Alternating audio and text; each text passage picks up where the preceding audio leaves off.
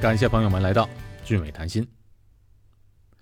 玛格里特河风景如画，位于珀斯以南三百公里左右的地方。哎，名字是叫玛格丽特河，但真正这个名字是指的玛格里特河这个小镇以及小镇附近的区域，统称为玛格丽特河。所有的生命都离不开水，我们人类也是一样。所以啊，人类的发源地都有水，比如说中国的长江流域、黄河流域。我的故乡天津也有一条海河，最早天津的市区就是沿着海河来建设的。天津的马路它不分东南西北，因为海河它不可能走直线嘛，所以这城市和马路都是迁就着海河的路线来建设的。在一七七零年，英国航海家库克船长发现澳大利亚之后，就宣布这块土地属于英国。但真正英国人来之前，当地不是没有人的，有很多的原住民，他们在这里已经生活了很长很长的时间了。这些原住民最早可能是从靠近澳大利亚的东南亚地区一带迁徙过去的。郑和下西洋的时候呢，他们的船队也曾经路过过澳大利亚。郑和航海图里面靠近苏门答腊岛的一大片没有命名的土地，其实就是澳大利亚。这英国人发现澳大利亚后，就把这啊当做一个流放囚犯的地方。在这之前呢，这英国的囚犯都送到北美，哎，送到美国，送到加拿大。但后来由于美国独立战争和英国人打仗，那再把囚犯运到美国是不可能了。那运到加拿大也不放心，因为英国人担心这些囚犯和美国人联合起来反英。刚好那时候开发了澳大利亚，也需要人力，于是就把这囚犯转运到澳大利亚了。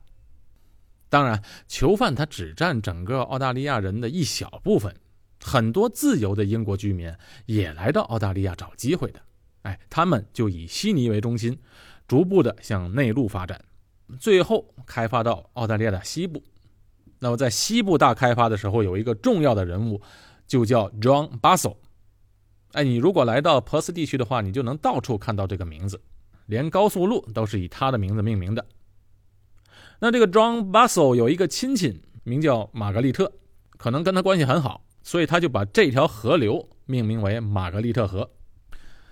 呃，作为一个开发者啊，最大的好处我看就是这命名权了。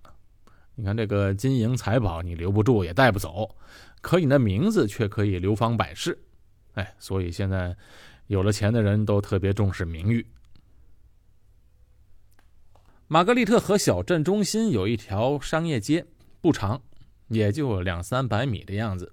哎，那里有个加油站、超市、餐厅，还有好几个大大小小的商店。那我们就在那里餐厅吃了顿饭，加了油，然后去超市买些必需品。其他的也就没有什么好赚的了。不过在那条街上呢，我看到了一个地产中介，哎，一个门脸哎，我就好奇啊，就过去看看。呃，我是没进去，因为他门口就贴着很多房地产的信息。这里卖的大都是农场，我就看到一个农场在卖，多大面积呢？五十公顷的土地。五十公顷什么概念呢？一个标准的足球场大概是一公顷，所以这块地啊，有差不多五十个足球场这么大。卖多少钱呢？七十九万五，哎，就算八十万吧。这新加坡钱和澳币差不多，那在新加坡八十万，也就是在稍微好的地点买一个稍微大一点的祖屋。当然，这是公开市场的价格，不是给公民的优惠价。八十万新币和八十万澳币相当于大概四百万人民币的样子。那么，在玛格丽特河小镇中心短暂停留后，我们就前往一个叫做 Big Valley 的大农场。本来有朋友给我推荐的另外一个大农场，但是我查了一下，那个农场啊没有停房车的营地，呃，只有农场里边的一些 farm stay 的小酒店可以住，只好作罢。上网又查了一下，就发现了这个叫做 Big Valley 大山谷的农庄。哎，这一去呢，还真去对了。从玛格丽特河开车三十分钟，就到了 Big Valley。到了农庄的大门口啊。这篱笆门是开着的，也没有人在那儿，只看到一块牌子，上面写着：“农庄在五点之后就不能办理入住手续了。”也就是说，你五点之前必须得到，五点之后人家不招待。幸亏我们那天还比较早，到了那里啊，大概三点钟左右。车子经过的篱笆门，再往里开啊，它就不是柏油路了，而是土道。这土地的颜色是有一点点发红的。往远处看，真的是一个非常大的山谷。很远处的山坡上，隐隐约约的能看见一群群的绵羊。房车公司租我车的时候啊，哎，特别还嘱咐我说过，说因为土道伤车嘛，所以他们规定全程这些天，我只能开十二公里的非柏油路。那我从这篱笆门往里开，开到停车的地方接待处就得一公里。来回就两公里。简短截说，到了里面办好了停车手续，这里每天的费用为四十二澳币。那孩子们到了农场是特别的高兴，撒了欢似的去看小动物了。每天下午五点钟，通常都是这些农场喂动物的时间。刚好我们去的那天没有别的小孩，只是带着我们一家四口人去。给我们办理入住手续的那个女孩啊，就把一位六十多岁的老太太带过来，说她带我们去看动物。说是老太太，但人家体格比我还壮，走起路来都带风的。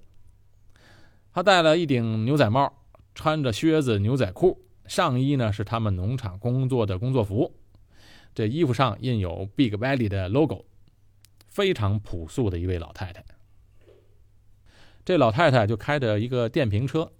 带着我们在营地附近兜了一圈，不开车还真不行，那实在地方是太大了。一开始啊，我跟这个老太太聊天，我还真以为她是这里的工作人员。后来聊着聊着才知道，感情这块地是她的，她其实是这个农场的女主人、老板娘。她就跟我说，从小的时候，她就是在玛格里特河一个农庄里面长大的，父亲也是个农场主。后来长大了，就嫁给了她老公。夫妻两个人很会经营，就把这块地呀买了下来。原来买的时候其实也没有这么大。后来呢，他们赶上一个机会，说是个机会还是个危机，就是在七十年代的时候啊，爆发了全球的石油危机。哎，那时候对全球的经济打击都很大，那对澳洲的打击尤其的大，因为羊毛的价格一落千丈。你知道澳洲的农场都是养着羊的，就靠这羊毛赚钱了。很多农场主啊都维持不下去了，对于他们反而这是个机会，所以他们就抓住了当时的一个这个时机，把周围其他的一些农场买了下来，所以连成了一大片的土地都是他们的了，取名为 Big Valley 大山谷。这个大山谷有多大呢？哎，说起来吓死人。五百公顷。刚才我不是说那个中介卖的农场是五十公顷吗？嘿，这是五百公顷，整整比那个还大了十倍。凡是你眼睛能看到的地方，都是他们的。他们家养了四千只羊，而且他跟我说，他这些羊不用去喂的，其实就是吃草就行了。这些羊每天就在山谷中蹦蹦哒哒的跑来跑去，嘿，多健康啊！所以澳洲的羊肉为什么这么出名呢？就因为他们都不是圈养的，带我们去喂羊的这个地方啊，这一块大概有三四十只绵羊，老远这些绵羊就看到我们的电瓶车，他们就一路的小跑就奔过来了，知道我们是喂他们的。老板娘提了一个桶，里边啊是类似豆子的东西，我估计啊这些羊都把它当零食来吃，因为他们其实饿不着。这老板娘对我们很好。我们可不是站着栅栏外面去喂的，而是站在草场中间去喂羊的。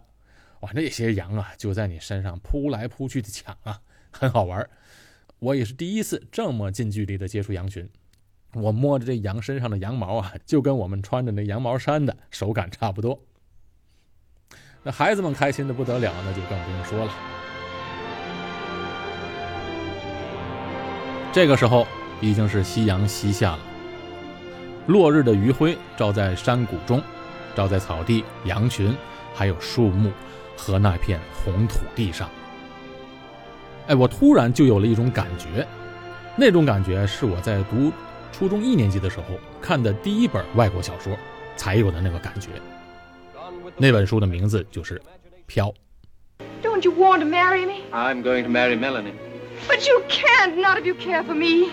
Oh, my dear, why must you make me say things that will hurt you?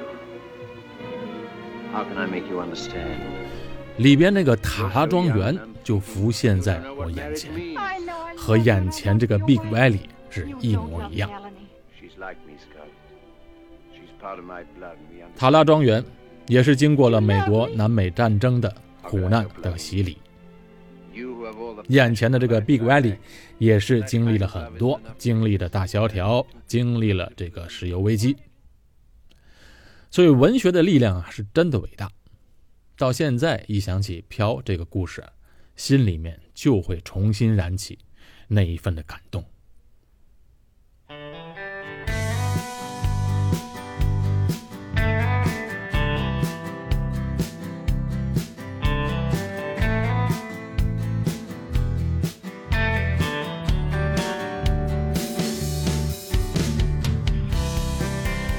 言归正传，这碧拐里真的是给我们留下了难忘的回忆，以至于啊，我们后来把行程都改了，就是为了在这里多住一天。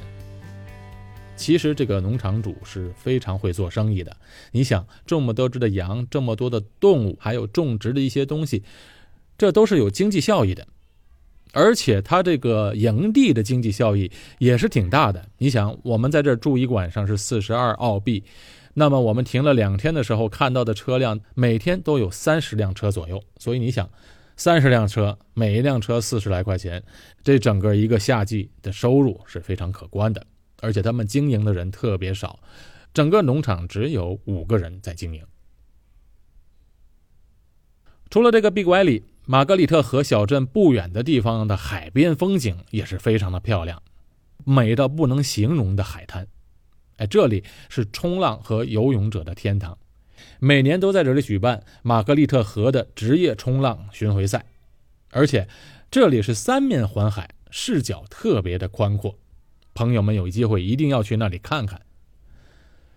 这么好的沙滩呢，我们去的时候没有什么人，只看到一个当地的小伙子在玩冲浪。哎，对，那里的海浪是非常大的。不光是佩服那个年轻人会玩冲浪，而且更加佩服他的勇敢，因为沙滩上的牌子上写着了，里面有鲨鱼，而且我们能用肉眼看到，就有两条鲨鱼在那海岸不远的地方在游着呢。所以人家真的是艺高人胆大。玛格丽特河区域是西澳大利亚著名的酿酒区，有超过六十座大大小小的葡萄园，据说有几个农场都被中资企业买去了。酒庄我们只去了两个，到里面基本是人家就开酒给你喝，让你尝尝每个酒的不同。那你去了就不好意思不买了嘛，所以我们就临走就买了两瓶。但是我们对那里的兴趣不是很大，虽然喜欢喝红酒，但还是没有到特别着迷的那种程度。这些酒庄啊都有提供运输服务的，比如说你想买一箱红酒，让他们给你寄到新加坡或者国内的话，他们就会给你算得清清楚楚的，这酒钱多少，运费多少，还有就是那个叫进口税的费用。